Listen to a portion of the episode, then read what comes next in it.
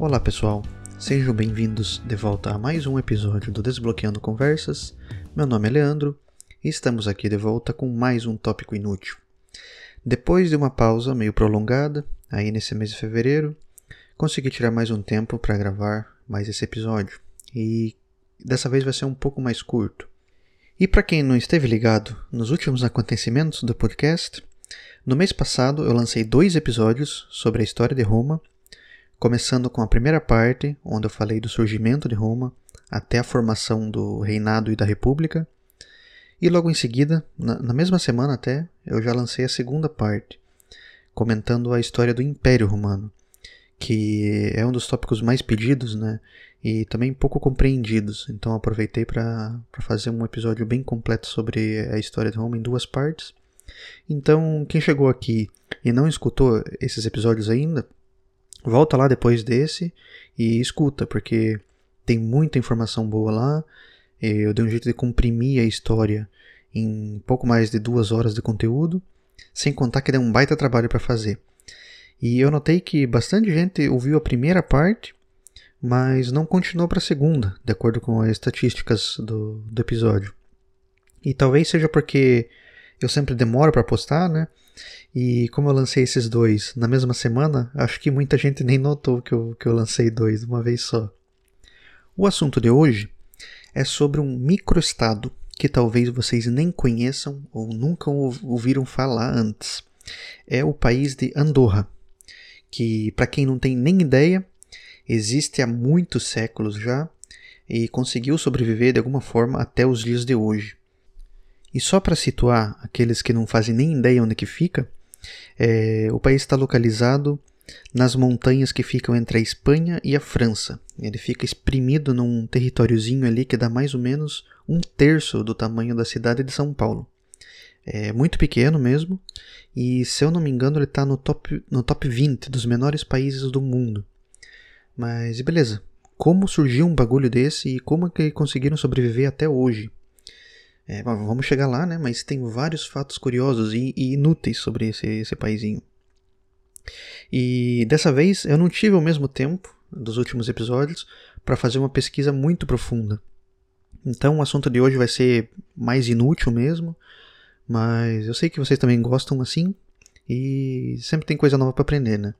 E dessa vez eu não vou culpar a escola pública ou a inutilidade do professor, porque ninguém entende dessa merda mesmo. Então, é normal ninguém conhecer Andorra.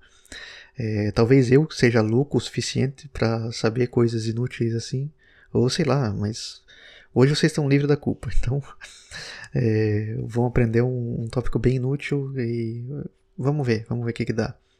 É, bom, na verdade eu me interesso muito fácil né, por coisas de geografia, além de história, como eu já comentei quando eu comecei o podcast. É, eu, como eu gosto de falar, eu, eu não sou nenhum nerd, eu não, não fico estudando coisas aleatórias assim, sentar no sofá, abrir um livro para ler um, sobre um país, não. É que eu viajo bastante, eu vejo bastante documentário no meu tempo livre então acabo aprendendo muita coisa sem querer. Às, às vezes acho alguma coisa interessante para assistir e aprendo umas coisas aleatórias assim, que é inútil, mas eu gosto de saber. Mas vamos entrar no assunto. O nome Andorra é, é meio incerto de onde que veio, mas dizem que possivelmente veio é, da língua ibérica antiga, com ando significando alto e ora significando ferro o minério de ferro. Outros dizem que vem da linguagem dos celtas, que habitavam ali muitos anos atrás. E o an significaria sopro e dor, do dorra, significaria vento. Eu acho que não importa de onde que vem o nome.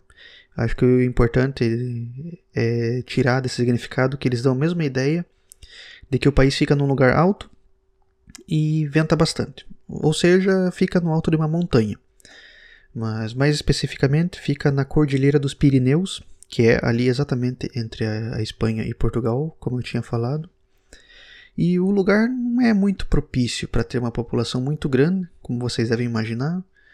Então, hoje em dia, tem menos de 100 mil pessoas morando nessa região.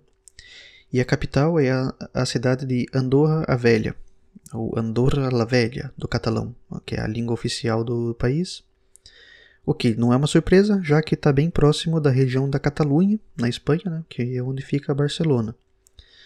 Mas eles também falam espanhol e francês, por estar dividido ali né, entre a Espanha e a França, acabam é, aprendendo a, a, língua dos vizinhos, porque eles fazem muito comércio com a, com a, região. E também falam português, porque tem muito imigrante que, que fala português lá. Então as, essas, essas línguas locais acabam influenciando também o, o povo da região. Até o começo do século XX, a economia da região era bem fechada e principalmente se concentrava em agricultura e pecuária, o que já não é o caso hoje em dia. Mas, bom, na verdade, o tabaco ainda é bem popular lá, eles produzem bastante cigarro e talvez seja o ponto de maior concentração de tráfico de tabaco para a França e para a Espanha é saindo ali de Andorra. Mas além disso, eles sobrevivem muito bem de turismo e principalmente dos bancos.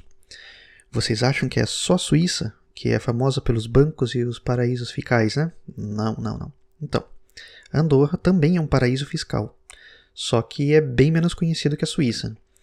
E fazendo um parênteses aqui, para quem não sabe o que é um paraíso fiscal, é um lugar, um país, né, onde as pessoas, ou dizendo melhor, os mais ricos, né, que têm a grana para fazer isso, eles podem se mudar para lá, entre aspas, né, podem mudar suas empresas para lá o seu capital para o país, porque lá eles pagam impostos muito baixos, muito baixos. E assim eles conseguem fugir do, do imposto que eles pagariam no, no país de origem. E também serve para político esconder a fortuna, que foi roubada, obviamente. E quando eles ainda era, eram relativamente pobres, eles ofereciam residência e cidadania mais facilmente para a galera que levava o dinheiro lá. E teve até uma época que o imposto era zero para as empresas, o que atraiu muita gente, muita empresa para a região e fez o país enriquecer muito rápido. E quem diria né, que tirar imposto gera riqueza? Que surpresa! Mas é claro que no meio desses investidores começou a aparecer muita gente tranqueira. É, dinheiro sendo lavado, político escondendo dinheiro de imposto, como eu tinha falado ali, todo tipo de, de ladrão e tal. E recentemente o país atraiu muita atenção do, dos Estados Unidos, principalmente dos Estados Unidos, que acusaram os bancos locais de ajudar a esconder criminosos, é, ajudar na lavagem de dinheiro, como se isso fosse culpa do banco. E no meio desse povinho que trouxe problema para Andorra também está os russos, os bilionários russos, os chineses e ninguém menos que os venezuelanos porque enquanto o povo passa fome, o, a elite tem grana de sobra para esconder em Andorra. E por pressão internacional, muita mudança foi feita no, no sistema atual de Andorra. Então eles acabaram introduzindo algumas taxas e algum, alguns impostos, que ainda são muito baixos, mas ajuda a ter um controle melhor do que, que entra e do que, que sai do país. E o legal é que o governo deles é meio bizarro. Andorra, como estado mesmo, foi fundada pelo rei Carlos Magno, ou do francês o Charlemagne, que era o rei dos francos, e depois, mais tarde, seria o fundador do famoso Império Sacro-Romano-Germânico, que depois ele foi coroado pelo Papa lá no em torno do, do ano 800. Mas isso aí é assunto para outro episódio. Já até comentei isso no episódio de Roma, né? Outra hora a gente entra mais a fundo sobre esse é, sobre o Império Sacro Romano Germânico. Mas então, o Carlos Magno fundou o estado de Andorra lá no fim do século VIII, começo dos anos 800, e curiosamente é um país independente já desde o século IX. Para vocês terem uma ideia é, de quanto tempo faz isso, no século IX os Vikings, os Vikings ainda estavam tacando terror no norte da, da Europa, e Andorra já era um país estabelecido. Então é um por, por menor que seja, bastante velho. Mas a partir do século XIII, é, eles começaram a ser governados como um coprincipado. E o que, que é isso? Bom, o principado é um lugar que é comandado por um príncipe, basicamente. É, não é tão grande para ter um rei e tem muita influência externa, então acaba sendo um príncipe que controla a região. Então, Andorra é um coprincipado. Então, significa que mais de um príncipe é, comanda o país. E nesse caso são dois príncipes. E nenhum deles é de Andorra, o que faz o bagulho ser mais bizarro ainda. Só que eles não governam ao mesmo tempo. O governo é alternado, é um ano de cada, um ano de um príncipe e um ano de, de outro príncipe. Um desses príncipes é o arcebispo de Urgel, ou Urgel, que é na Espanha, e o outro é ninguém menos que o presidente da França. Sim, eu sei que parece meio bizarro demais para ser verdade, mas hoje o Macron é o segundo príncipe de Andorra, por incrível que pareça. E outro fato que deixa toda essa história mais bizarra é que, por mais que os copríncipes venham da União Europeia, Andorra como país não está na União Europeia. E mesmo assim eles usam o euro como moeda ofici oficial. Então deixa tudo bagunçado. Mas e como que isso aconteceu? Vamos chegar lá. Bom, assentamentos nessa região de Andorra foram registrados em torno de 3.500 a 2.000 a.C lá na Idade do Bronze, e sempre, eles sempre tiveram contatos comerciais com os povos ibéricos ali da região. Mas eu não vou voltar tanto assim na história, né? Porque não precisa, para um país tão pequeno desse é inútil passar tanto tempo falando da história dele. Vamos adiantar um pouco para a época do, da República Romana. E chegamos em torno de 200 a.C., é, na época das Guerras Púnicas. E se vocês lembram do episódio do Império Romano, vão lembrar que as guerras púnicas foram uma série de conflitos que foram disputados entre a República de Roma, ainda, a República, e um pessoalzinho que ficava no norte da África, na região de Cartago, que dominava, além do norte da África, uma boa porção da Espanha na época. Até que eles foram derrotados pelos romanos, como eu comentei também, né? E toda essa região foi passada, então, para a República Romana. E essa região da Espanha era bem interessante para os romanos, porque ela controlava toda a rota marítima, toda a rota comercial ali, pelo Mediterrâneo e pelo estreito ali que passa entre a África e a Espanha. Né?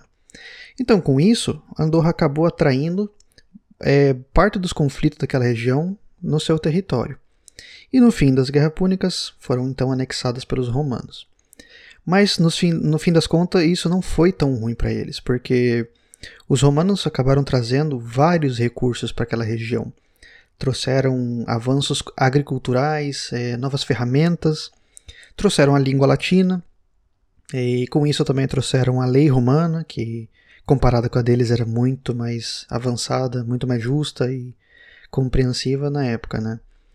Então, Andorra acabou ficando sobre o domínio dos romanos é, até o ano de 414 depois do Cristo depois de Cristo. Isso aí já é a época do Império, então, que, que já estava acabando, se vocês lembram.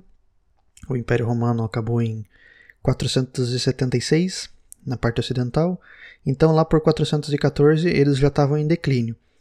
E começaram a perder territórios para os visigodos, que os, era o povo de origem germânica e bárbara, né, que passou a dominar a região espanhola naquela época. Então, o Império Romano começou a perder é, território para os visigodos, até que tomaram Andorra também.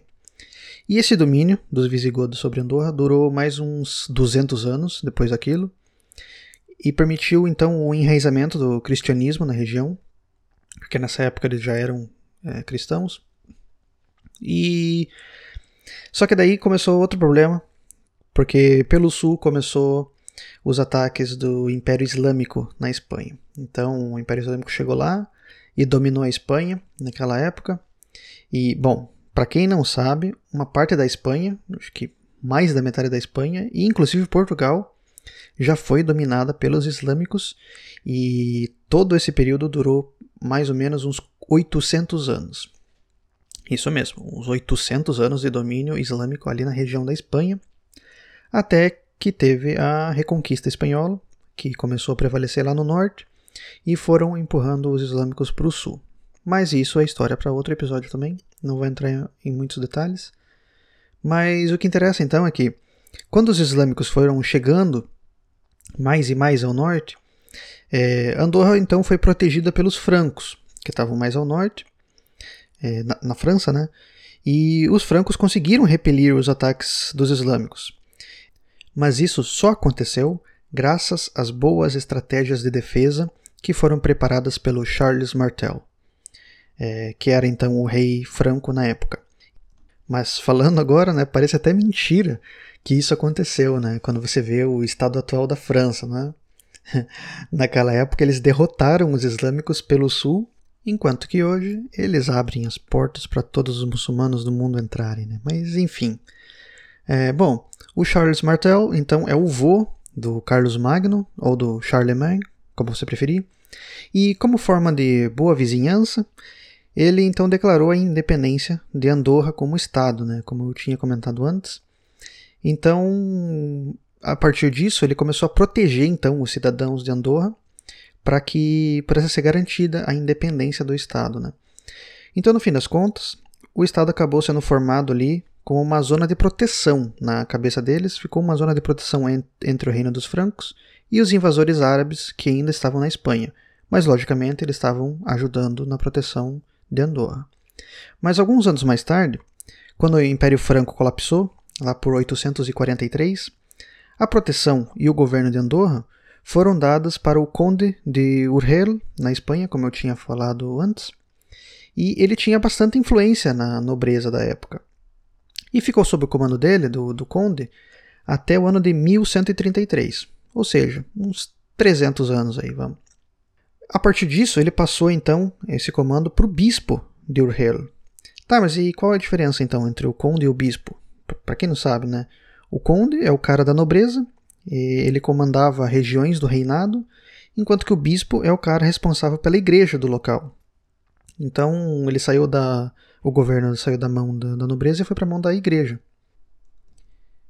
E quando os bispos assumiram o comando, é, eles começaram a cobrar impostos é, da riqueza que vinha dos vales de Andorra, e conforme os anos foram passando, e com vários casamentos da nobreza entre si e entre o pessoal ali do sul da França, quem comandava a riqueza de Andorra é, era o Conde de Foix, que então era na França, e o Conde de Foix começou a se perguntar: por que raios eu estou pagando imposto pro bispo de Urgel se sou eu que produzo tudo isso aqui sozinho? Então, depois de uns 20 anos de disputas internas e uma tipo uma guerrinha fria que teve entre eles, eles acabaram assinando um acordo no ano de 1278 que transformou então Andorra num governo duplo, ou seja, um ano cada um deles iam governando e os impostos iam para quem estava no governo a cada ano, cada época. Até que, eventualmente, com a queda da monarquia e da nobreza na França, esse cargo então passou para o presidente, enquanto que o bispo de Urrelo ainda segue firme lá. Ele é apontado pelo Papa, então ainda parte de, desse comando está na mão da igreja. E outro fato bizarro é que até 1993, ou seja, menos de 30 anos atrás, eles ainda pagavam tributos para a França e para a Espanha como forma de proteção. Então, para a França era cerca de 460 dólares por ano e para a Espanha era 12 dólares, mais 6 peças de presunto, mais 6 peças de queijo e 6 galinhas vivas. Imagina os caras fazendo isso em 93. E essa prática só acabou com a aprovação da Constituição deles.